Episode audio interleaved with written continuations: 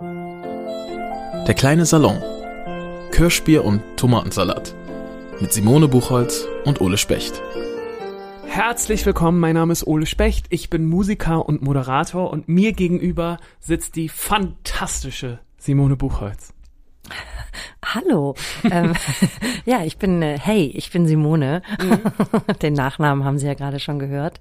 Und ähm, ich fühle mich wahnsinnig gut anmoderiert jetzt in diesem Moment und bin gleich, habe gleich gute Laune, Ole. Wie ja. schön. Wie geht's dir? Mir geht's sehr gut. Ich habe mich nämlich wahnsinnig auf diese Folge hier gefreut. Denn es geht ja in unserem Podcast darum, dass wir uns besser kennenlernen und dass wir Gemeinsamkeiten finden und dass wir Dinge finden, die wir, ja, weiß ich nicht, die wir gut finden, die wir nicht gut finden, äh, dass wir von, voneinander lernen und ähm, genau, vor allem, dass wir uns besser kennenlernen. Und als, wir haben ja jetzt schon ein paar Folgen gemacht. Ja, so ein bisschen kennen wir uns schon inzwischen. Ne? Genau. Also ich höre demnächst mit den ganzen Höflichkeitsfloskeln ja, ja. auf. Richtig. Und uns ist beiden aufgefallen irgendwann, dass wir beide Berufe haben, die keine klassischen Ausbildungsberufe sind. Richtig. Richtig. Und uns ist beiden aufgefallen, dass um an unsere Jobs zu kommen, dass man oft noch andere Jobs braucht, erstmal am Anfang. Und das große Thema dieser Folge wird Nebenjobs sein. Denn Nebenjobs sind essentiell für unsere beideren, für, für unsere beiden Berufe. Genau, und aber nicht nur Nebenjobs. Mhm. Was aber so ein wahnsinnig schönes Wort ist, finde ich. Find der ich auch, Nebenjob, ja. also der Danebenjob, das was so voll daneben ist. Ja, genau. Sondern auch so überhaupt so die allerersten Jobs, die man mal gemacht hat. Also ich habe wirklich aus all diesen Sachen fast mehr gelernt als aus meinen vier Jahren vor mich hin Philosophiestudiererei. Ähm, ich habe so viel fürs Leben gelernt aus diesen merkwürdigen Jobs und vor allem für mein Beruf, genau. Und darüber sprechen wir heute. Ganz genau. Was war dein erster Job? Kannst du dich dran erinnern? ja, total, weil ich mir den so selbst gesucht habe. ich, ich war so, also ich hatte eine Nachbarin, ich bin ja im Spessart aufgewachsen, ne, auf so einem Dorf. Und mhm. wir haben oben auf dem Neubauhügel gewohnt. Also es war so ein Dorf mit so Fachwerkhäusern, so rund umgeben von Wäldern, Spessart, okay. so eine Intercity-Linie, alles ganz malerisch und pittoresk. Und dann gab es oben so einen Neubauhügel und die von unten im Dorf, die hatten, wollten auch mit uns, glaube ich, immer nicht so viel zu tun haben, weil wir so diese, diese Bunker, genau, und da war so eine, so ein Bebauungsplan, so ein spezieller, dass es nur Bungalows geben durfte. Mhm. Das sind alles so, man stellt sich vor, so 80er Jahre Bungalows mit so Carports. Ah, also nicht ja, unbedingt ja. Garagen, sondern oft Carports hatte man damals, auf jeden Fall.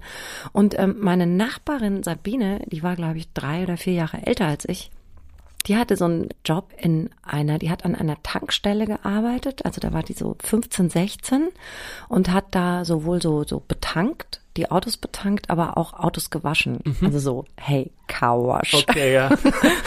auch ein bisschen so, fies, wenn ich mir das jetzt so vorstelle, ja, so ein 16-jähriges also Mädchen, das Autowäsche. auf dem Dorf irgendwie die Autos wäscht genau. und dann kommen da immer die, äh, ja, ja, ich kann es mir schon wow. vorstellen. Ah, Samstag arbeitet da Sabine, super. Also, Sabine hat aber da richtig gut Geld verdient. Ich war zwölf, okay. hatte, glaube ich, sowas wie wahrscheinlich äh, 10 Mark Taschengeld im Monat mhm. und wollte natürlich, aber ich wollte immer, ich habe zu der Zeit echt alles, wird dich jetzt freuen, in Platten umgesetzt. Mhm. Sofort meine Kohle in Platten umgesetzt.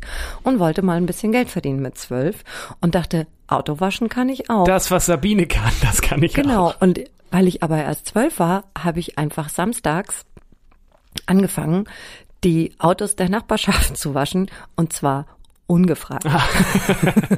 und, und, da die auch gerne mal eben nicht in Garagen, sondern mhm. in Carports standen, kam ich auch ran. Okay. Ja. so, und ich habe echt so ganz früh so ein kapitalistischen Impuls gehabt, offenbar, dass ich ähm, Samstagmorgen halt mit einem Eimer warmem Seifenwasser und einem Eimer Klarnwasser und Putztüchern losgezogen bin und einfach ähm, die Autos der Nachbarn gewaschen habe. Und danach dann da, äh, wenn die dann darauf aufmerksam geworden sind, dass die Autos gewaschen sind, habe ich schön die Hand aufgehalten. Ja, ich weiß, ich glaube fünf oder zehn Mark, wahrscheinlich ein Fünfer. Ich weiß es ehrlich gesagt nicht mehr so genau. Naja, aber ja, genau. Fünf Mark. Und das habe ich, das war mein erster Job und ich fand es total krass, dass das funktioniert. Ich mach was und dafür bekomme ich Geld. Ich habe dann so ein bisschen versucht, das zu Hause weiter durchzudrücken. Ja. Ich räume die Spülmaschine ja. aus, kann ich zwei Euro und so.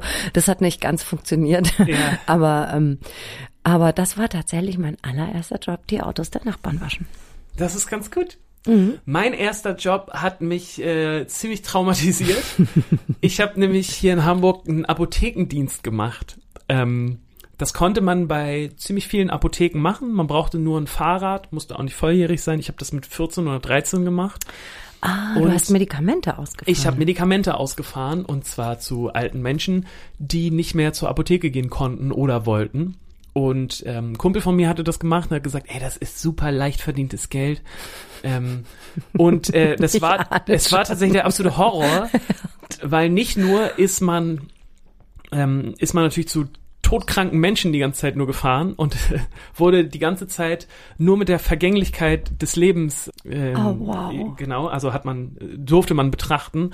Man ist äh, natürlich auch zu sehr einsamen Menschen gefahren, Ja. Die äh, Das war eigentlich mobile Seelsorge. ganz genau, die ja. nicht mehr aus den Wohnungen konnten. Oh Gott. Weswegen diese Einsätze auch immer sehr lange gedauert haben, weil ich wurde dann immer noch rein reingebeten Hast du Schokolade bekommen? und ich habe unglaublich viel Schokolade bekommen. Ich habe aber auch äh, ganz, ganz viele Harte traurige Geschichten Geschichten, die ganze Zeit gehört. Und ich konnte diesen Job wirklich nur ein paar Monate machen, weil mich das so runtergezogen das kann hat. ich total verstehen. Und genau, so, so viel Tod, so viel Schmerz, so viel Einsamkeit. so einem 14-jährigen. Ähm, genau, habe ich, hab ich gar nicht so gut verkraftet. Das war mein erster, mein erster Job und ich weiß auch nicht mehr, was ich mit dem Geld gemacht habe.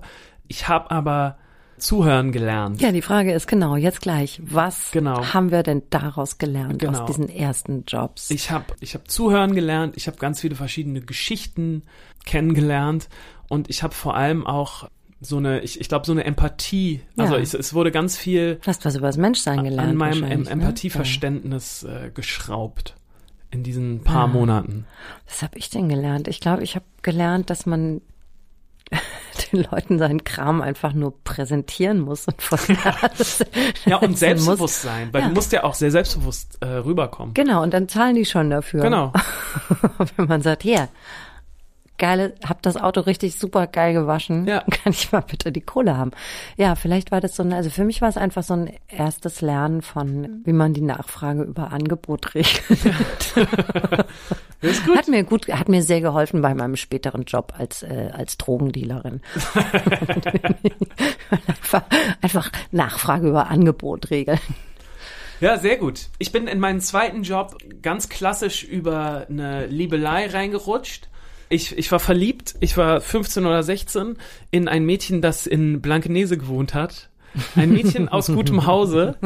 Und, ähm, Und da hast du als Dienstbote. Nee, nee, ich, ich war verliebt und sie hat gesagt, ähm, Ole, hier, ich, ah, ich jobbe in so einem Luxushotel hier in, äh, in Blankenese und zwar auf dem Sühlberg. Ähm, äh, vielleicht ist das ein Begriff, ist ein sehr feines Hotel in Sehr Blankenese.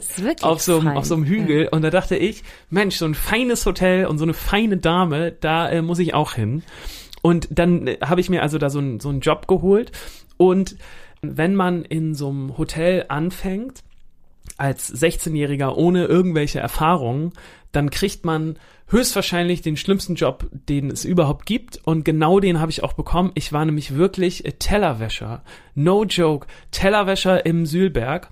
Und, äh, und das zu den schlimmsten Schichten, die man sich vorstellen ich habe kann. auch Teller gewaschen. Nämlich, ich glaube, um 17 Uhr haben wir angefangen und dann ging es irgendwie bis 5 Uhr nachts.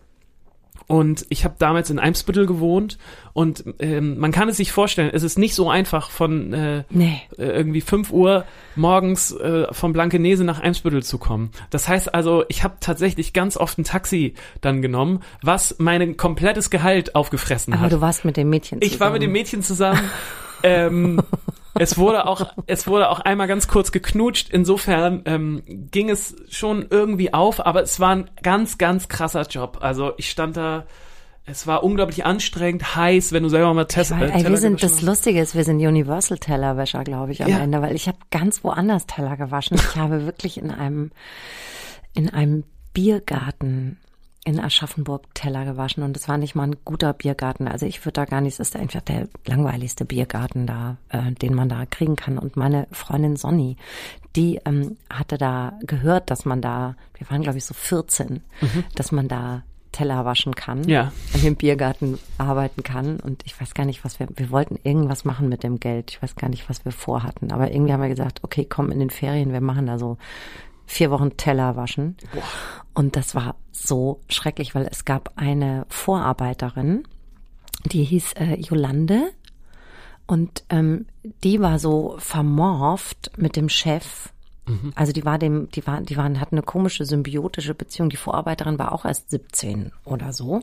ja. Und der Chef hat immer zu allen Mädchen, die da gearbeitet haben, da haben nur Mädchen gearbeitet, hat sich die Namen nicht gemerkt, sondern hat immer nur gesagt, äh, Mädchen, Mädchen, mach das mal so und so, Ah, Mädchen. Und Jolande hat dann auch immer Mädchen zu uns gesagt. Und meine Freundin Sonja und ich, ey, wenn wir uns heute treffen und ähm, sage ich dann manchmal, Mädchen, was ist denn mit der Weinschorle? Und dann lachen wir uns immer noch kaputt. Und das war wirklich so ekelhaft, weil wir hatten, wir haben den ganzen Tag Teller gespült. Also es fing morgens um 10 an und ging dann so bis 18 Uhr die Schicht.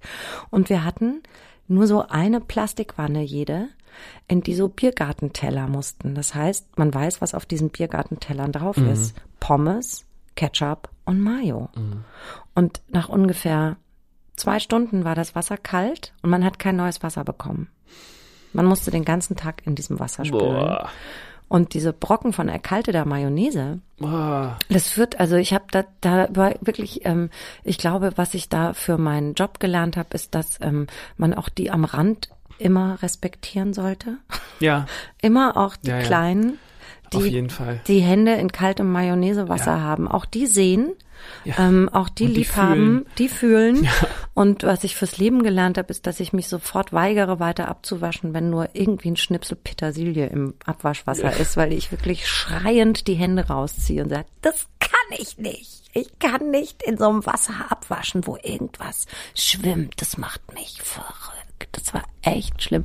Und es war alles andere als Luxus. Es war wirklich ein sehr schlimmer Laden. Aber ich finde das ja interessant, dass wir beide als Tellerwäscher, Ja, du aus so- sehr viel romantischeren, Ja, ich ja. aus rein fiesen kapitalistischen Nee, Motiven. nee, ich hab also wie gesagt, das Taxi hat auch immer mein Gehalt gefressen. Das war absolut, absolute Lose-Situation. Romantic Ole. Ich habe aber zwei Dinge, drei Dinge mitgenommen. Einmal gab's äh, tatsächlich einen Kuss, das war sehr schön Ja, und sehr super. romantisch und aufregend, irgendwie nachts um halb vier. Toll. Dann aber zwei Dinge, an die ich öfter noch denken muss und die mich geprägt haben.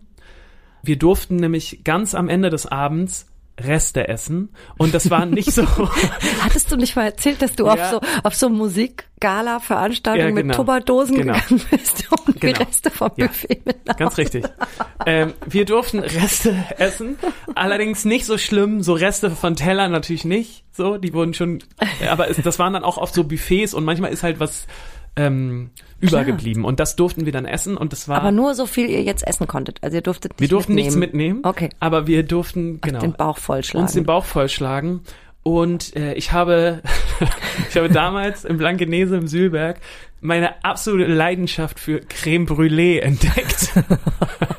Wenn die so einen ganzen Abend auf dem Buffet steht. Ja, das ist völlig egal gewesen. Ich fand das so hammergeil, mir nachts um vier den Bauch mit Creme Hast Brûlée vollzuschlagen. nach so einer alten Creme Nee. Brûlée? Creme Brûlée, äh, das habe ich mir auch heute bewahrt. Ich freue mich immer unglaublich, wenn es irgendwo Creme Brûlée gibt. Ja, ich bis vor fünf Jahren. Okay, ja, und dann irgendwann hast du Und dann mal habe ich einmal ja, gespuckt. Und seitdem kann ich sie echt nicht mehr sehen. Ja. Das zweite, was ich mitgenommen habe, ich bin irgendwann habe ich es geschafft, nach ein paar Monaten die andere äh, Schicht zu bekommen, also von 8 Uhr morgens bis auch 18 Uhr oder so. Und das Sühlberg hat so eine schöne Terrasse draußen, von, äh, genau, von, von wo aus man die Elbe sehen Mhm. Du, kann. ich frühstücke da ja sehr Natürlich. Nein, natürlich, natürlich. nicht. Ich glaube, ich war da einmal. Ich kann mir das überhaupt nicht leisten. ist auch wahnsinnig teuer. Und ich bin dann irgendwann aufgestiegen und musste nicht nur Teller waschen, sondern durfte auch so ähm, ja, G Geschirr abtragen. Ja, also so äh, von dem Buffet, wenn, wenn Leute Ah, draußen okay, gegessen haben, du durfte ich so ein das bisschen Geschirr- abservieren. Genau, abservieren, Ja. richtig. Und ähm, an einem Tag war ich da, es hat die Sonne geschienen, es war ein wunderschöner Tag und ich habe mich gefreut mit, mit meiner ähm, äh, mit, mit, mit dem Girl, weswegen ich da war, Der hatte ich die, ja, hatte ich diese Schicht zusammen und es war so schön. Und ähm, Barbara Schöneberger war da und hat ähm, hatte so ein Riesenfrühstück, saß mit ähm, so einem anderen Typen da und hatten den besten Platz äh, in diesem Restaurant und haben es sich unglaublich gut gehen lassen. Haben so einen Kübel Sekt oder Champagner da gehabt, ich weiß es nicht mehr, und haben so ein Erdbeerfrühstück gehabt. Hey, good to know. Und ähm, und ich habe immer so diese diese leeren Teller von denen weggetragen und habe so das war das erste Mal, dass ich dass ich so richtig so ein so ein, so ein famous Leute irgendwie gesehen So habe. worldly war ja, das, genau. Oder? Das war so und ich hatte das Gefühl, ja. wow, das sind jetzt bekannte, berühmte Leute. Und ähm, irgendwie hatte Barbara Schöneberger damals für mich einfach einen unglaublich bleibenden Eindruck hinterlassen, wie Ja, sie dieses Erdbeer-Champagner-Frühstück ja. im Sülberg hatte. Und ich dachte so, wow, irgendwann sitze ich da auch mal und Das ja. hat schon Glam, muss ich Hatte sagen. unglaublich also, Glam, Da ja. will man irgendwie hin. Ja. Das ist richtig. Dazu habe ich später dann im Laufe meiner Biografie noch eine interessante Geschichte, aber da sind wir noch nicht. nee. Ähm, was war denn das, das nächste nach dem Schlimmen? Ich glaube, ich habe dann echt ganz bald angefangen zu kellnern. Mhm. Also wahrscheinlich, also mit unter 16. Mhm. Ähm, und das ist ja wirklich, ich habe 15 Jahre gekellnert. Wow. Immer wieder. In 15 Unterschied- Jahre. Ja, in unterschiedlichsten, ja genau. Also ich habe mit, mit, mit 15 angefangen und eigentlich bis ich fast 30 war, ja. In unterschiedlichsten Locations. Also später habe ich dann immer nur noch so bei so Events Mhm. mal so, so die Bar geschmissen oder sowas. Also ich habe mich wirklich hochgearbeitet von der kleinen Kellnerin in einem auch einem Biergarten Mhm. und ich werde nie diesen ersten Abend vergessen. Es war im Sommer und ich habe nämlich genau, ich habe gearbeitet. Ich glaube so Pfingstferien und zwei Wochen Sommerferien, also vier Wochen Kellnern, um dann vier Wochen auf Interrail fahren zu können. Klassiker, So, es war ja. klar, ich wollte einfach los. Ich wollte raus aus der Scheiße. so und habe äh, an dem ersten Abend ähm, habe ich da angefangen und ich weiß noch wirklich dieser Moment. Ich war echt ein Mädchen, als man mir diese Schürze umband. Und das war wie so eine, es war so eine komische Initiation. Also als würde ich jetzt in die Erwachsenenwelt übergehen, aber als Zwischenwesen, als Dienstleisterin, also noch nicht ganz, nicht ganz akzeptiert, aber es war so ein, ich werde nie vergessen, wie mir meine Chefin, das war eine ältere Dame, diese Schürze hinten Du warst, auf, hat. ähm, du warst wahrscheinlich zum ersten Mal jemand anders. Ich war, aufgrund eines ich war Kleidungsstückes. Jemand ja. anders. Ja, und ja, das ist spannend. Dann, genau, und dann wurde ich gerade so vertraut gemacht mit, wie das zu laufen hat, was man so hier, muss man die Bestellung aufnehmen, dann das hier Bon, Bon raus, zack, an Theke und Küche und dann muss man das einfach raustragen und man muss sich halt den verdammten Tisch merken. Und es war ein großer Biergarten und es hat, glaube ich, eine halbe Stunde gedauert und dann kamen 30 Feuerwehrleute nach der Löschübung. Oh Gott. Und die wollten einfach nur saufen. Bier und Schnitzel. Natürlich. Und es war wirklich, du kannst dir das, war wie so ein, als hätte man mich in ein Stahlbad der Arbeit geworfen. also, es war wirklich, ich bin in flüssigem, heißem Ja. Stahl gebadet worden. Ähm, und ich habe, ich weiß nicht, ich bin einfach nur noch immer nur bing, bing, bong, ding, ding, ding, hier Sachen raus, Schnitzel, Essen ist fertig, Bier, schneller, wir haben Durst, können wir noch was bestellen? Und das ging wirklich, ich weiß es nicht, so bis halb zwölf oder zwölf und ich bin einfach immer nur gerannt zwischen drin und draußen und habe Bestellungen aufgenommen und habe aber auch gemerkt, ich kam in richtig so einen Arbeitsrausch. Also ich kam in so ein Gefühl von, ey, wow, geil, streng dich an, hast es im Griff, du kriegst es hin, du fällst nicht die Treppen runter, du fällst nicht die Treppen hoch, du gießt niemandem das Bier darüber und die kriegen auch ihr Schnitzel da noch hingeknallt und es läuft. Äh. Und ich war wirklich wie in so einem Flow und ich weiß noch, um Mitternacht war dann Schluss und ich musste dann auch nach Hause, weil ich war noch nicht mal 16 und so. Und dann ähm, hat die mir, äh, die Chefin hat mir, es war echt so eine ältere Frau, hat mir in der Küche in so einer Restaurantküche mit Biergarten, also wo überall da standen so Plastikeimer mit den Soßen, ne, die man einfach nur so Ja, ja. aufwärmt, so Rahmsoße zum Schnitzel, Pilzsoße zum Schnitzel und so. Und, und da saßen wir auf so Hockern und sie sagte, das hast du echt gut gemacht und hat mir mein Geld gegeben und zwei Tafeln Milka-Schokolade Oh. weil es so hart war der erste Abend und so. Und danach war ich aber tatsächlich echt. Also ich war dann da, ich habe da vier Wochen in den Laden geschmissen. Das Einzige, was ich nicht konnte, war kassieren. Es kann, kommt bis heute nicht. Es kam dann irgendwann bei meinen Eltern an, ja, es gibt da eine neue Kellnerin in dem Biergarten, die ist ja ganz, ganz süß so und die ist auch echt lustig und die ist schnell, aber die verrechnet sich immer zu ihren Gunsten.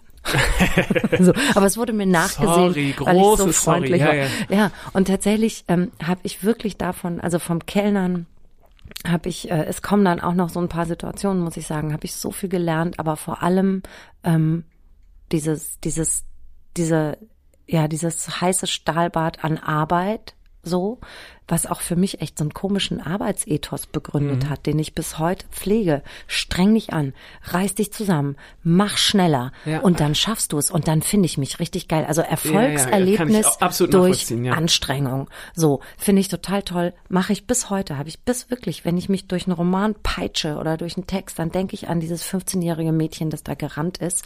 Und ich habe natürlich gelernt, dass man mir alles verzeiht, wenn ich freundlich bin. Mhm. Nämlich zum Beispiel, dass sich ständig verrechnen. Und ich habe wirklich, ein Freund von mir hat irgendwann mal gesagt, du hast so einen ganz harten Trick, du bist einfach zu jedem Tick freundlicher, als das verdient. Und dann habe ich gesagt, ja, mag sein. Habe ich, aber es ist ja auch nicht, ist nichts schwierig dran. Nee, überhaupt nicht. Und man hat echt, man, man verströmt so ein bisschen was, was Schönes und was Helles. Und ähm, gleichzeitig kommt man selbst irgendwie echt besser durch. Und wenn man dann einen Fehler macht, macht man so, sorry, wollte ich echt nicht. Und dann äh, ist es halt auch okay. Und das hat mich über diese ganze Kellnerin-Laufbahn begleitet und ich habe es echt zur Perfektion geschrieben, ge äh, ge getrieben. Also wie, wie schnell ich irgendwann ähm, Drinks auf den Tresen stellen konnte, weil ich bin dann eben von der Servicekraft durch Aufgestiegen. verschiedene Bars, Restaurants, was wir irgendwann war ich die Herrin über den Alkohol Oh, und hatte meine eigene kleine Position, ja. Bar. Die die Chefin war hatte einen Burnout und hat sich ein halbes Jahr zurückgezogen und ich hatte da gerade angefangen als Kellnerin und die hat gesagt, kannst du kannst du einspringen? Mhm. Geschäftsführung, so kurz nach dem Abi. Und dann habe ich da und es waren, es gab so drei Tische, einen kleinen Tresen, so wie das Kurhaus hier in Hamburg. Mhm. Ja. So die Größe. Und den habe ich geschmissen und war echt die, war die, manchmal konnte ich mir noch eine Kellnerin oder einen Kellner dazu holen, manchmal habe ich es auch allein gemacht und war so die, die Chefin hinterm Tresen und wie ich da echt die Drinks bam, bam, bam, bam, bam rausgestellt habe, wie ich umgehen konnte mit Bierflaschen, Kühlschränken, Öffnern, Zapfhähnen gleichzeitig, weißt du so, ich war so die, die so hier zapft und hier schon aber noch das Glas Mhm. Und aber dann auch schon mal eine gute Story nochmal hören am Tresen. Oder? Natürlich, Ich meine, natürlich. Ja, und das ja. ist so das, was ich über meinen eigenen, über meine eigene Art und tatsächlich meine Kraft und Fähigkeit zu arbeiten, die ich habe, gelernt habe. Also dieses Yes, we can. also das fand ich schon, ähm, fand ich immer, also ich habe mich dann ganz oft wie so eine Art Manuel Neuer, also so ein Torhüter, der so mit riesigen Armen hinter Einfach gute. Reflexe und Einfach hier super, und man da. muss gute Reflexe haben und irgendwie smart aussehen. Das fand ich wirklich, ähm, aber da, ähm, also die Kellnerinnen-Geschichten kommen dann noch, die richtig guten. Aber das ist ein schöner Anfang und das kann ich verstehen, wie oder was dir das heute auch noch bringt in deinem Job. Nämlich dieses fokussiert und durchknallen und vor allem dieses Gefühl, wenn etwas, wenn wenn es einfach funktioniert, wie toll das ist und wie man sich da auch so rein Genau. Diese, Und wenn es eigentlich zu viel ist, es Genau. ist eigentlich Ja, zu ja. viel, der Druck ist zu groß, Ja. aber wenn du es schaffst, in den Flow zu unglaublich kommen, gut an, ist es wie, das ist wie ein Rausch, also das ist wie eine Droge. Verstehe ich. Ach, super. Ähm, ich komme zu einem Job, der mich sehr geprägt hat. Heute auch noch, auch wenn er nur ganz, ganz kurz war. Aber ähm, ich glaube, ich war 17 oder 18 und war gerade in dieser Phase, die, glaube ich, viele Jungs in diesem Alter haben, nämlich dieses einfach Selbstbewusstsein faken. Dieses, ähm, klar weiß ich, wer ich bin und was ich will.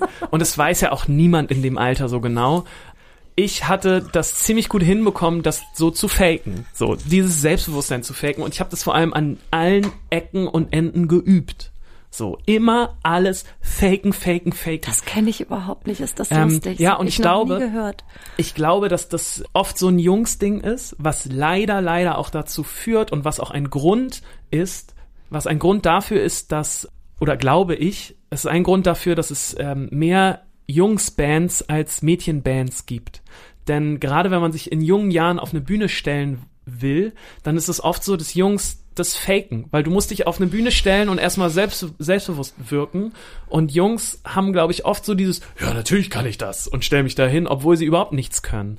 Und ähm, bei Mädchen ist es oft so, also zumindest, ey, vielleicht ist, ist das auch super subjektiv gerade, ähm, aber zumindest äh, in meinem Umfeld war das oft so, dass die Mädchen viel besser an den Instrumenten waren und besser singen konnten, besser Gitarre spielen konnten, aber das nicht das Selbstbewusstsein hatten und es auch nicht so faken konnten oder wollten, sich auf eine Bühne zu stellen. Mädchen haben sich zumindest in meinem Umfeld oft mehr einen Kopf darüber gemacht. Mhm. Ist es jetzt okay, dass ich mich jetzt schon auf die Bühne stelle, obwohl ich das noch gar nicht so perfekt kann? Und Jungs waren oft so dieses, ja, natürlich stelle ich mich auf die Bühne so. Geil, einfach mal so das Kabinett angucken unserer Bundesminister und Ja. Bundesministerinnen. Das kommt einem irgendwie bekannt vor. Ja, also genau. Ey, wie gesagt, So einfach nur subjektiv, aber ähm, es gab auch viel, viel mehr so, wenn ich jetzt, ich bin natürlich in so einer Musikerbubble dann noch irgendwann gewesen und einfach viel mehr Jungs. Mhm. Ja. Und es war oft so, dass die Mädchen, die da waren, ein bisschen besser waren, aber sich nicht so getraut haben.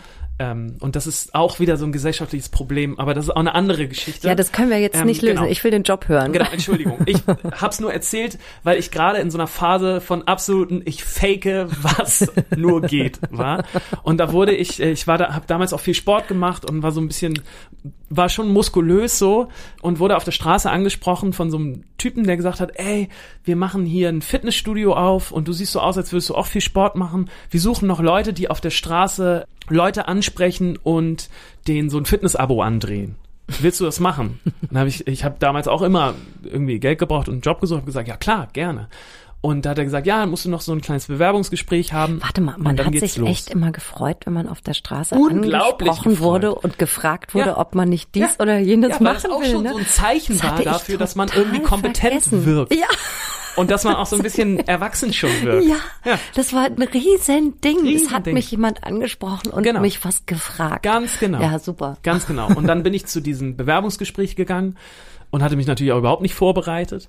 Und da wurde ich dann gefragt, so, ja, was hast du für Erfahrungen? Und dann habe ich erst gesagt, ja, ich bin ja auch in so einem Fitnessstudio. Und dann habe ich gesagt, ja, ja, aber ähm, was hast du denn ähm, für Erfahrung in so ähm, Leuten sowas verkaufen auf der Straße? Hast du das schon mal gemacht? Und da habe ich natürlich gesagt, ja, klar. Habe ich, hab ich schon oft gemacht. Dann hat er gesagt, ah ja, super, das ist ja total toll, erzähl doch mal. Und dann habe ich einfach irgendwie so ein bisschen was erzählt, Vom Pferd. einfach vom Pferd, einfach gelabert. Und der war total begeistert, hat gesagt, ja, ist ja super toll. Und hat er gesagt, ja, wir suchen noch ein paar andere Leute, kennst du noch irgendwie Leute? Und dann habe ich gesagt, ich kann mal rumfragen. Ich kenne alle. Ja, genau, also kann schon sein. Und dann meinte der, ja, ähm, wir suchen dann auch noch jemanden, vielleicht kennst du dann auch jemanden, der so eine Schulung geben kann für Leute, die so draußen auf der Straße Menschen Fitness-Dinger verkaufen. Und dann habe ich gesagt, das ist ja gar kein Problem. Das kann ich natürlich. Ich habe schon so ein paar Schulungen gemacht. Ich glaube Einfach in so einem jugendlichen Selbstbewusstsein, Das hätte ich mich tatsächlich breite Brust und einfach Oh, wow. innen drin absolut wabbelig, aber nach außen hin natürlich.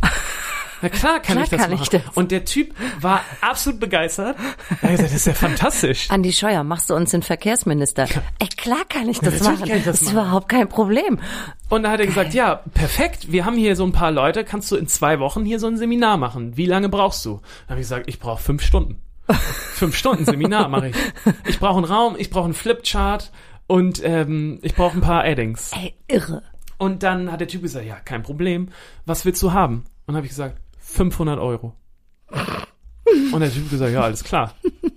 Und ich konnte das nicht glauben. Ich konnte es nicht glauben. Nicht glauben. Und dann habe ich Was gesagt, für ich weiß gar was nicht, für ob ein ich das komischer erzählen darf hier gerade, aber Personaler. das ist wahrscheinlich auch illegal, ne? Aber ähm, ist wahrscheinlich dann verjährt jetzt schon. Und ähm, naja, auf jeden Fall, ich will es jetzt auch nicht zu lang erzählen, die Geschichte. Ich habe dann, Geschichte. ähm, ich war zu Hause natürlich dann völlig fertig mit den Nerven, weil ich hatte natürlich gar keine Ahnung. Scheiße, ich muss eine Schulung, ein Und Seminar geben. Ein Seminar geben, fünf Stunden lang. Und habe mich dann hingesetzt und habe halt so ein Programm geschrieben, fünf Stunden lang. Und habe mir Sachen überlegt und habe, ähm, ja, keine Ahnung. ja, aber ich würde auch sagen, ein guter Verkäufer bist du, Am Ende gesagt. des Tages äh, habe ich dann eine Schulung gegeben, fünf Geil. Stunden lang, und habe so Übungen gemacht mit den Leuten, habe denen Sachen erzählt. Und dann sind wir noch zusammen. Hast du auch so Buddy-Übungen gemacht? Ja, klar. Denen, so Körpergeschichten? Klar. Super. Hab gesagt, wie man sich richtig hinstellt und wie man Selbstbewusstsein irgendwie ausstrahlt. Ja, ja, am am Ende des Tages schon. Und äh, naja, das war ein voller Erfolg. Ich habe 500 Euro bekommen und danach brauchte ich natürlich erstmal kein Geld, weswegen ich dann nicht da gearbeitet habe. So, ne? Natürlich. Sondern ähm, ich habe dann mit diesen 500 Euro, weiß ich nicht mehr, was ich damit gemacht habe, aber wieso ich das jetzt hier erzähle, es hat mich unglaublich geprägt, ähm, denn ich habe gemerkt oder ich habe gelernt, dass wenn ich nur selbstbewusst genug auftrete, dass ich dann ähm, Dinge machen kann und jemand sein kann, der ich eigentlich nicht bin. Und ich glaube, im Kern hat mich das auch zu diesem Sängersein geführt. weil ich glaube, dass niemand am Anfang wirklich ein Sänger ist und wirklich ähm, eine ne Bühnenpersönlichkeit Singen ist ist. so mutig. Singen das ist- erfordert so viel Mut. Genau, ja. ich habe das, das hat so viele Jahre gedauert, bis ich wirklich auf einer Mhm. Bühne stand und ich selbst sein konnte und wirklich meine Geschichten erzählen konnte. Und hätte ich nicht dieses komische Selbstbewusstsein vom Anfang gehabt, dass ich mich da schon irgendwie durchmogeln kann, dann hätte ich mich, glaube ich, nicht getraut, damit anzufangen, weswegen ich diesem komischen Fake-Seminar, was ich damals gegeben habe, unglaublich dankbar bin. Dann am Ende des Tages habe ich da natürlich viel, viel mehr gelernt als diese ganzen Leute, die in meiner Schulung teilgenommen haben. die haben echt Quatsch gelernt. So. Nee, ich glaube nicht. Ich glaube, Ähm, dass du denen eigentlich ganz gute Sachen Ja, beigebracht vielleicht auch hast. das, aber ähm, das ist irgendwie eine wichtige Kerbe in meinem Lebenslauf, Mhm. ähm, die ich natürlich niemals in meinem Lebenslauf schreiben würde. ist ja nie, stimmt ja nicht, aber Doch, ich finde die aber eigentlich für super. mein- Habe mal eine Schulung gefaked. ja, So und so viel da, so und so viel. Fake einer Schulung. ja, Super. genau. Oh Gott, aufgeschreckt. Bitte, Simone, wir gehen jetzt ran, weil Ja. das wird äh, Carsten Rosser, unser Kultursenator, sein. Bitte erzähl dem das nicht. Das ist mir ein bisschen unangenehm.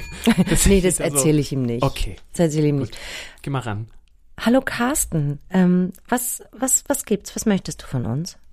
Ihr habt euch in diesem Podcast ja zum regelmäßigen Gespräch verabredet, vermutlich, weil ihr daran glaubt, dass man mit Reden Dinge verbessern kann. Aber gibt es auch Dinge, über die man besser nicht reden sollte? Angelegenheiten oder Themen, die Schweigen erzwingen sollten? Überlegungen, die im Wortsinne besser unerhört bleiben?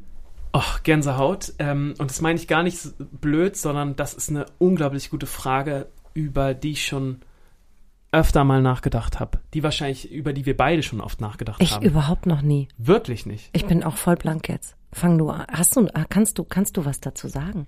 Ähm, es war auf jeden Fall, es ist öfter mal so, dass wenn ich schreibe, ähm, dass ich mich beim Schreiben hinterfrage, ob das okay ist, was ich gerade schreibe, weil es zu privat ist. Und mir geht's da gar nicht so um mich, denn wenn ich Sachen über mich schreibe, dann habe ich ja das selber in der Hand, was ich, was ich gerne draußen gehört haben möchte. Also ich kann mich ja selber entscheiden, das ist zu privat für mich, das nicht. Aber es ist ja auch oft so, dass ich inspiriert werde von Dingen, die mir Freunde erzählt haben, die mir richtig enge Freunde in ganz privaten Gesprächen erzählt haben. Und dann ist es zum Beispiel ganz oft so, dass ich ähm, da sehr hader, was ich mit den diesen Gedanken mache. Weißt du, was ich meine? Ja, ob du die verwerten darfst Ganz oder, genau. oder benutzen darfst. Genau. Also, ich habe ähm, in dem, was ich beruflich mache, nie das Gefühl, dass ich irgendwas nicht erzählen sollte. Also ich, ich, ich würde aber auch, wie du sagst, ich würde gewisse Dinge nicht benutzen für den Effekt. Also zum Beispiel würde ich äh, keine Frauen und Kinder foltern oder sowas, um, um was zu erreichen. Ähm, das heißt aber nicht, dass ich das verschweigen würde. Ähm, ich finde aber, dass es zum Beispiel, also ich, wir haben ja beide, oder ich weiß nicht, also ich kann, bin ganz schlecht in Smalltalk. Ja, ähm, ich stelle mich den Leuten immer ganz schnell sehr auf die Füße im Gespräch, auch wenn ich die noch gar nicht so gut kenne. Ähm, und muss dann aber manchmal mich echt zurückpfeifen, wenn ich das Gefühl habe, und jetzt frag nichts Indiskretes im Sinne von, fass nicht bei irgendwelchen Leuten, die du vielleicht gar nicht so gut kennst, auf die echt wunden Stellen, ähm, weil das steht dir nicht zu. Also zum Beispiel diese Klassikerfrage, die, glaube ich, jede Frau ab dem Alter von 25 hört, ist diese Frage nach den Willst du Kindern. noch Kinder? Genau. So. Und das habe ich äh, lang als gar nicht übergriffig empfunden, weil ich, bei mir war das immer so, ja, weiß ich nicht, mal gucken, was kommt so. Und ich habe aber inzwischen natürlich in meinem Alter ganz, ganz viele Freundinnen, die sehr lange versucht haben, Mutter zu werden. Und es hat ähm, nicht funktioniert. Und das sind teilweise echt dramatisch verlaufene und sehr, sehr traurige Geschichten. Und deshalb ist sowas, wo man, wo man so landläufig sagt, ja, das geht ja niemandem was an, würde ich dann immer sagen, das geht einfach nur diesen Menschen was an. Das ist dessen persönliche ähm, Geschichte und da habe ich nicht nachzufragen. Würde aber nie, wenn jemand mit mir über da, darüber reden will, äh, quasi eine, ein, ein Schweigen erzwingen. Wobei ich es manchmal auch ganz schön finde, Dinge nicht zu sagen und sich vielleicht einfach nur anzusehen. statt das mit Worten zuzuschütten. In manchen Situationen. Auf jeden Fall. Mhm. Aber ich glaube, dann sind wir auf einer ähm, sehr ähnlichen Welle, Mhm. was das Thema angeht. Ich glaube, man selber, also ich habe auch überhaupt keine nee, Schranken nach draußen. Ja, also Ja, ja, wenig. Ja. Ähm, nur wenn es halt meinen privaten Kern so angeht. Mhm. Also es ist zum Beispiel auch so, dass ich keine Fotos von meinem innersten Zirkel ins Internet stelle. Oder Nee. dass ich auch, Never. ähm, dass ich auch versuche, da nicht so viel drüber zu sprechen. Man will auch Und- niemanden mit reinziehen in Genau. die eigene Scheiße. Ganz genau. Und, ganz genau. Und darum geht's mir vor allem. Ja. Und ähm, das kann ich so beantworten, wenn es um Social Media Kram geht, Mhm. aber genauso auch, wenn es ums Schreiben geht. Also, dass ich da Exakt. mit mir total fein bin, weil ne, ich habe es ja Genau. in der Hand, aber ich würde jetzt Zieh die anderen keine, nicht mit genau. rein. Mhm. Ja, Ja, interessant, interessant, interessante Überlegung. Siehst du, ich habe doch mal drüber nachgedacht, das Ja. war mir nur nicht bewusst. Ähm, soll ich dir von meinem schlimmsten Nebenjob Ja, erzählen, unbedingt, den ich jemals unbedingt. gemacht habe? Ähm, oder Geld, Geldjob ist es ja eher, ne? Mhm. Also ich habe ja, wie gesagt, viel gekellnert und so und dann ähm, wollte ich, hatte ich in einem Restaurant gekellnert. Ähm, das war ein ziemlich schickes Restaurant, das war in dem Hotel äh, des Vaters eines Freundes von mir. Und dann war aber irgendwie der, ich, genau, es war Sommer, es war so heiß, die hatten keine Außenterrasse und es lief schlecht mit den Gästen in diesem schicken Restaurant. Und dann äh, haben die mich gefragt, ob ich nicht stattdessen in dem Hotel als Zimmermädchen arbeiten möchte. oh, ja, Mhm. okay. Und es war so ein, so ein Business-Hotel mit ganz vielen Geschäftsreisenden. So ganz, ganz frühe 90er, würde ich sagen. Später 80, ja, frühe 90er, doch ich war schon 18. Und ich habe gesagt, ja klar, mache ich halt vier Wochen Zimmermädchen. Come on. Also A, sehr früh aufstehen, ne? Ist Hölle in dem Alter. Es waren schon Ferien, alle anderen sind immer so zum See gefahren bis nachts um vier und so. Und ich musste immer halt um sechs aufstehen, weil ich die Zimmer machen musste im Hotel. Und das fand ich echt schlimm. Weil du da auch in so private Momente reingeschlittert bist, nee, oder? einfach, ich weiß nicht, was ich daran so, ich glaube, die Bäder, Mhm. aber auch die Laken, ähm, ja, in private Momente reingeschlittert, die ich nicht mitkriegen wollte von alten, haarigen Leuten. Ja, okay. Ich kann es mir sehr gut vorstellen, ja. das es war echt hart und diese ganzen Putzmittel und diese das was man da benutzt man ja auch nicht das was man so zu Hause zum Putzen benutzt sondern das sind immer so Scheuermittel Ja, ja. und so Desinfektionskram und ich habe dann zum Beispiel immer äh, ich weiß nicht musste dann die die Betten abziehen und habe dann wirklich immer die ich glaube, ich habe echt so, ich habe die Bettbezüge auf links gezogen und mit diesem Bettbezug auf links habe ich dann das Laken überhaupt erst angefasst. Mhm. Ich habe einen totalen Ekel entwickelt vor so Absonderungen. In Der, der perfekte Zeit. Job dann für dich. Ja, also ich habe es in dieser Zeit entwickelt, Ja, ja. tatsächlich. Dass ich gemerkt habe, da möchte ich einfach nichts, ich möchte nichts mit Körperflüssigkeiten von fremden Menschen zu tun haben. Du, völlig verständlich, finde ich. Also das ist jetzt was, wo ich ich sagen will, nicht. ähm, Nee, möchte, ja, es gibt Würde ja die Leute, die geben. juckt es null. Ja, also mein ja, Mann klar. zum Beispiel sagt immer, ist mir doch scheißegal, komm, gib her, ich mach das alles weg. Also in so einem Fall, der würde dann so, ne? Mhm. Ja. Der würde so sagen, pff, stört, stört mich doch nicht. Das, so, und für mich ist das immer wahnsinnig, also wenn, weiß ich nicht, wenn wir die Straße lang laufen und ich sehe, da hat jemand hingespuckt auf die Straße. Uah, ich ekel mich tierisch vor all dem, vor allem seit diesem diesem, diesem Zimmermädchenjob. Und was es auch bewirkt hat, natürlich, ist, dass ich einen wahnsinnigen Respekt vor den Menschen entwickelt habe, die diese Arbeit machen. Und ich glaube, es hat mich dahingehend auch in meiner schriftstellerischen Arbeit geprägt, dass ich auch immer solche Leute sehe, ähm, den Gesicht, Namen, Geschichte geben will und ähm, dass ich wirklich das, also ich war in diesen Jobs am Rand. So. Und ähm, ey, wie ich morgens, das ist, also wenn ich aus dem Hotel auscheck und ich bin viel in Hotels, also noch nicht wieder, aber ich war viel, also bin eigentlich viel in Hotels, ich mache morgens mein Bett. Ich Ah, okay. mache das Bett. Also ich schüttel das auf, ich schüttel die Kissen auf, ich äh, streife das Laken glatt, ich nehme die Handtücher im Bad, äh, falte sie zusammen und lege sie auf die Toilette, damit das Zimmermädchen sich nicht bücken muss und dann unter die Toilette gucken muss Okay, oder ja. sowas. Also ich bin da total und ich sag auch immer auf dem Gang freundlich guten Morgen und hallo und wie geht's, weil ich echt ich habe das so gespürt. Ja klar, diese, das ist ja auch echt prägend. Diese, diese, diese untere Schiene der Dienstleistung Mhm. für den oberen Teil der Gesellschaft. Mhm. Und das hat mich auf jeden Fall geprägt, auf eine Art.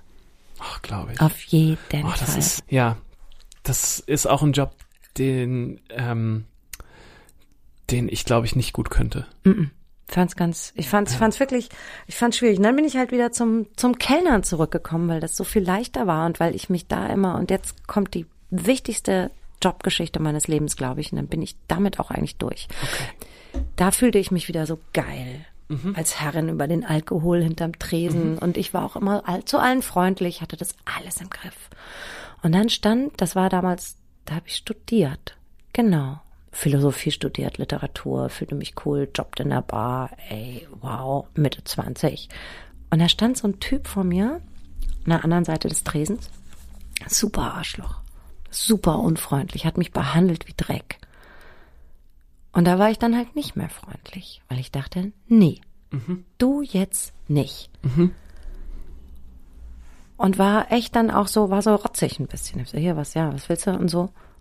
Und dann lehnte der sich über den Tresen, guckte mich an und sagte, weißt du was, Mäuschen? Es gibt einen Unterschied, warum du hinterm Tresen stehst und ich davor. Wenn du dein Leben hast,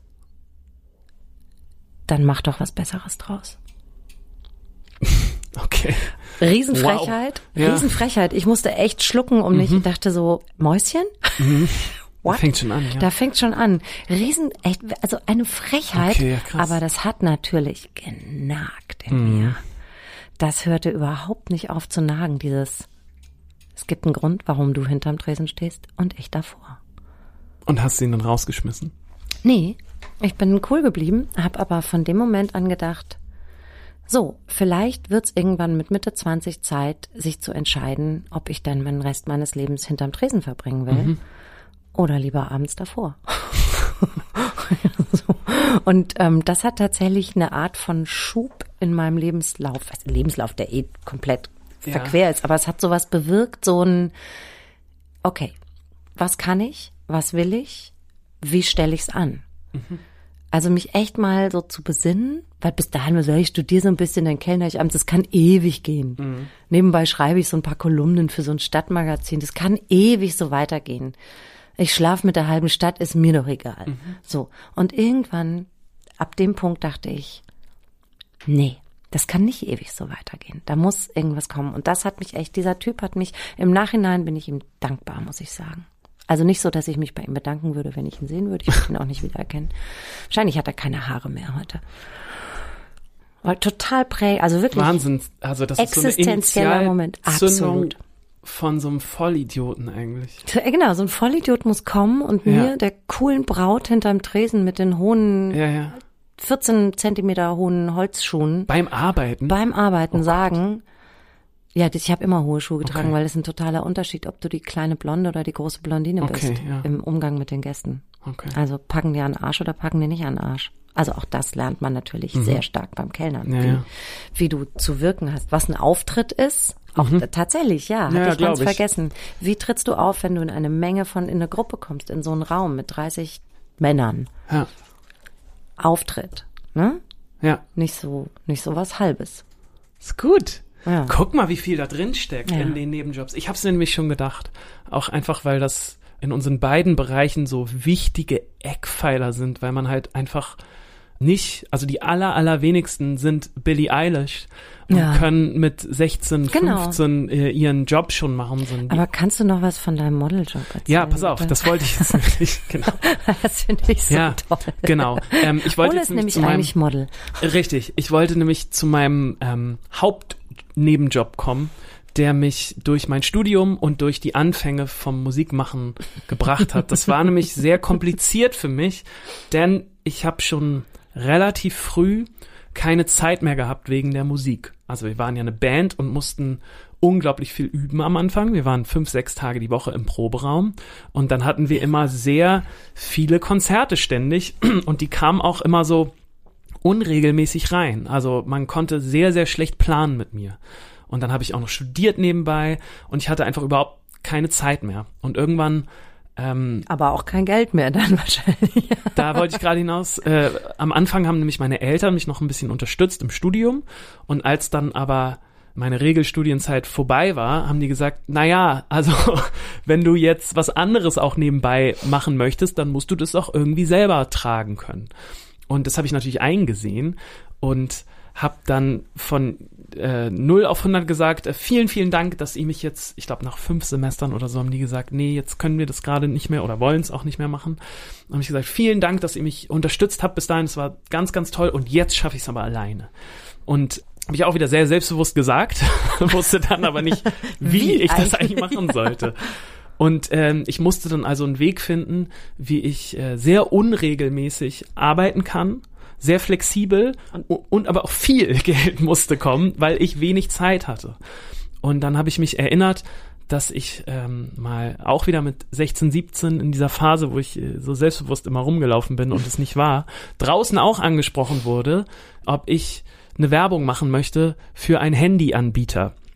Und das war damals das Allergrößte, denn mich hat jemand auf einer Straße angesprochen, Er hat dich gecastet. hat mich von der Straße gecastet Gespottet. und ich dachte so, wow, ich muss offensichtlich attraktiv sein. Und da mir das damals äh, Mädchen nicht so oft vermittelt haben, den Eindruck, Du bist super attraktiv. war das Ole. ein Du musst dich nicht mehr ansprechen unglaublich tolles Gefühl für mich damals und ein wahnsinniger Ego-Boost. Und ich habe gesagt, natürlich mache ich das sofort. Ähm, der hat gesagt, es gibt irgendwie 1000 Euro für einen Tag. Super. Ähm, musst du in, bei so einer Villa im Pool ähm, mit irgendwelchen Girls und anderen Typen sein und wir machen Fotos. Da habe ich gesagt, nee, natürlich mache ich das. Und es war ein unglaublich schöner Tag damals ähm, mit einfach so Model Girls und Typen im Pool abzuhängen und 1000 Euro dafür zu kassieren. Das war meine erste Werbung damals für äh, Vodafone. Und äh, danach habe ich das irgendwie aus den Augen verloren und es war ja auch nur so ein äh, Straßencasting. Und aber in diesem Moment, als ich dann studiert habe später und kein Geld mehr hatte, äh, habe ich mich daran erinnert. Und Dass bin- du ja so gut aussiehst. genau, sehr so. ja, So Genau. wahnsinnig Genau. fotogen. Und dann bin ich nämlich äh, äh, zu äh, ganz vielen äh, Modelagenturen hier in Hamburg gegangen und die haben alle gesagt, ja, äh, äh, nee, What? das äh, reicht jetzt irgendwie nicht. Ich war äh, dann nämlich zu dieser Zeit, ähm, weil ich auch überhaupt keine Zeit mehr hatte, dann auch nicht mehr so viel beim Sport und hatte nicht mehr so diesen diese Oh, Figur. scheiße. Und äh, dann dachte ich, na gut, dann äh, gehe ich zu Casting-Agenturen. Das ist Ja. nämlich ein großer Unterschied. Diese Werbeagentur. Modelagentur oder genau, Casting-Agentur. genau. Wo sie normal people Genau, brauchen. normal people. Genau. Und dann bin ich ähm, in Hamburg zu ganz vielen von diesen Casting-Agenturen gegangen und äh, die haben mich auch alle aufgenommen. Ich war in vier, fünf Stück drin. Und von da an hab, das bin ich äh, genau sehr regelmäßig einfach immer, wenn ich konnte, zu so Castings gegangen Was hast du beworben? für die unmöglichsten Dinge. Äh, ich habe zum Beispiel mal Werbung für einen Herd gemacht. Äh, der Job sah dann so aus, dass ich einen ganzen Tag lang an so einem Herd stand und irgendwie Rosmarin auf so ein Roastbeef gelegt habe. Einen ganzen Tag lang. so eine Küchenwerbung. Küchenwerbung habe ich gemacht. Ich habe äh, Werbung mal für für so einen Medizinbums gemacht, wo ich so einen Anzug anhatte, wo man mich So überhaupt nicht drauf. Äh, nee, kein Kittel. Ich hatte so einen äh, wie diese Corona. Ähm, Ah, okay, ja, ja, äh, Anzüge. Anzüge, ne? So ein, wo man mich auch überhaupt nicht erkannt hat. Also absoluter. Quatsch auch, ne? äh, ich habe äh, für auch Mobilfunk-Sachen ganz viel so eine Werbung gemacht und einfach weil ich Geld brauchte und keine Zeit hatte und das für mich das einzige war, was ich gefunden habe. Toll. Und das war wirklich toll, denn es war immer ganz gutes Geld. Ich konnte damit immer mit einem Job dann so mehrere Monate überbrücken. Und äh, das hat mich durch die durch die durch mein Studium getragen und es hat mich auch durch die Anfänge vom Musikmachen getragen. Im Prinzip war es aber auch das, was es dir dann gebracht hat, oder? Einfach nur es war flexibel, Geld, schnell Geld es verdienen. war einfach nee und äh, es war Geld und es war aber auch ähm, dieses dass es auch okay ist einfach mal einen Job zu machen und einfach Mhm. mal weil das war zu so einer Phase wo ich wahnsinnig auf der Suche war nur nach Selbstverwirklichung ja, und so. das war ja das Gegenteil. und das war das absolute Hältst Gegenteil einfach dein Gesicht an so einen Herd. halt dein Gesicht an so ein Herd und grinse. Mhm. Und das ist, äh, das hat absolut, das ist das absolute Gegenteil von äh, Selbstverwirklichung. Und das war dann aber auch einfach okay. Und ich habe gelernt, dann einfach mal, einfach mal auch zu arbeiten und Ja, einfach, einfach mal machen. einfach mal machen und Mhm. durchzukommen. Und es hat mir, äh, als es dann vor allem mit der Musik richtig losging, ähm, war ich so unglaublich, hatte ich äh, eine so, so eine große Demut, dass ich Ja. das machen darf. Und dankbar dass ich, ich war so ne? dankbar, einfach nur mit dem, was ich wirklich machen möchte und ähm, mich selber da, darzustellen. So. Oder was heißt darzustellen? Aber einfach so mein Innerstes nach außen zu kehren. Ja, ja, und, dass eben ich nicht damit, nur das Gesicht an den Herd halten. genau. Exakt. Das ist ganz schön, das ist ein schöner Schluss, Ole. Ja. Ich stelle noch eine Ja, Rausschmeißer-Dialektikfrage. unbedingt. Pass auf. Passt jetzt so ein bisschen zu diesem Modeljob. Mhm. Nie wieder waschen oder nie wieder dreckig sein? Das ist jetzt natürlich echt eine Kinderfrage. Ja, das ist wirklich eine Kinderfrage, weil ich bin einfach nicht so gerne dreckig. Du bist auch nicht so oft dreckig wahrscheinlich. Ich bin auch, ja, weiß ich nicht, aber nee, ich bist du gerne dreckig? Also jetzt nicht im übertragenen Sinne, sondern so wirklich dreckig. ja, doch, ich finde manchmal so ein, so ein, nach so einem, nach so einem heißen Sommertag, wenn man dann überall so den Staub der Stadt kleben hat oder ey, Stranddreck. Ich liebe Salzwasser und Sandkrusten mit Sonnencreme und dann noch die Wassermelone irgendwie aufs Dekolleté gefallen. Ja, aber ist es nicht dann der schöne Moment, das abzuwaschen? Nee. Ich, Nee? ich Okay. zögere das total raus, weil ich gerne so dreckig bin. Okay. Aber nie wieder waschen ist natürlich irgendwann auch echt ungesund. Wenn man würde jetzt durchgehen, dass ich einfach nur ab und zu zwischendrin in den Fluss steig, Nee, das geht nicht, weil dann bist du ja wieder sauber. Das macht aber ja gar nicht sauber ohne, ohne Seife. Naja, aber man stinkt nicht mehr so. Kennst du das, wenn du so doll stinkst, dass du von deinem Gestank aufwachst? Nee, das kenne ich nicht, Ole. Ja. Ich bin eine Frau. Ich stinke nie. Ich, ist bekannt. ähm, Außer heute, weil ich gestern Knoblauch gegessen Ja. habe. okay. Naja, das ist, Also du würdest dich doch dann nie wieder, lieber nie wieder dreckig ja, sein? ja, ja. Wie so ein selbstreiniges Opern, selbstreinigendes, sich selbst reinigendes Opernhaus von Sydney. Ähm, ja, Ich kann mich nicht entscheiden, ich bin echt zu gern dreckig. okay. ähm, mit diesen dreckigen Gedanken möchten wir euch jetzt ähm, dahin schicken, wo es schön ist. Und sauber. Ja, habt es mal schön, macht mal was Gutes. Wascht euch. So. Und ähm, Esst mehr Gemüse. ja, haltet mal die Augen offen nach den Leuten, die äh, fiese Jobs machen. Ja, Und die ähm, genau. Seid freundlich zu den Zimmermädchen und Barleuten. sowieso. Ja. Hm. Und haltet euer Gesicht nicht so oft an den Herd. Und schickt mir das nicht mehr. Ich krieg das so oft immer noch. Ich krieg so oft immer noch auf Social Media irgendwelche Bilder von mir, wie ich irgendwie, ja, am Herd stehe oder wie ich irgendwie am Grill bin oder so. Und es ist dann immer so, ja, es ist halt einfach, ich musste auch ein bisschen Geld verdienen. Sorry, Ja. dass ich nicht sofort Billie Also, Eilish war. Haltet die Augen auf Ja. nach Oles Gut. Bildern und schickt sie ihm. Nee, mach das mal bitte nicht. Tschüss, Leute. Tschüss. Eine Produktion der Gute-Leute-Fabrik in Kooperation mit 917XFM und der Hamburger Morgenpost.